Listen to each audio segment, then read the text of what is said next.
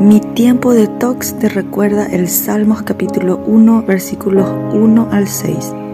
Qué alegría para los que no siguen el consejo de malos, ni andan con pecadores, ni se juntan con burlones, sino que se deleitan en la ley del Señor, meditando en ella día y noche.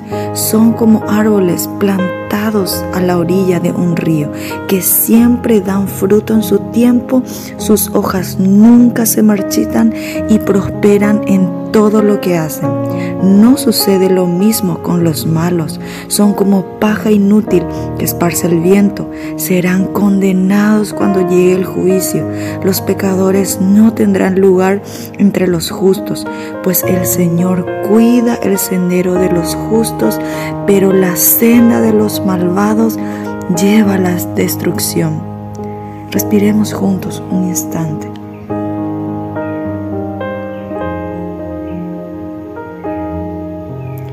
Sino que en la ley del Señor se deleita.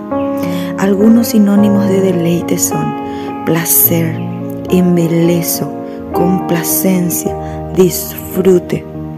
Haz de su palabra tu mayor deleite. La palabra es como un océano y allí puedes zambullirte, nadar, ir a lo profundo. Cuando más profundo vas, encontrarás tesoros, perlas invaluables.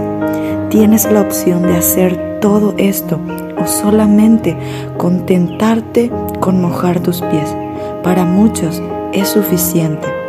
Tienes solamente dos caminos, el de los perversos y el de los justos. La decisión es exclusivamente tuya. Ahora imagina un enorme árbol justo a la orilla de un río constantemente o casi siempre sus raíces están húmedas, recibiendo vida, nutrientes, fuerza. Imposible que muera o se seque. Tú eres ese árbol y tienes la oportunidad y la libertad de plantarte justo a orillas de ese río. Vendrá el calor, la sequía, vientos y temporadas difíciles, pero no caerás jamás. ¿Ves por qué es tan vital hacer de la palabra un deleite?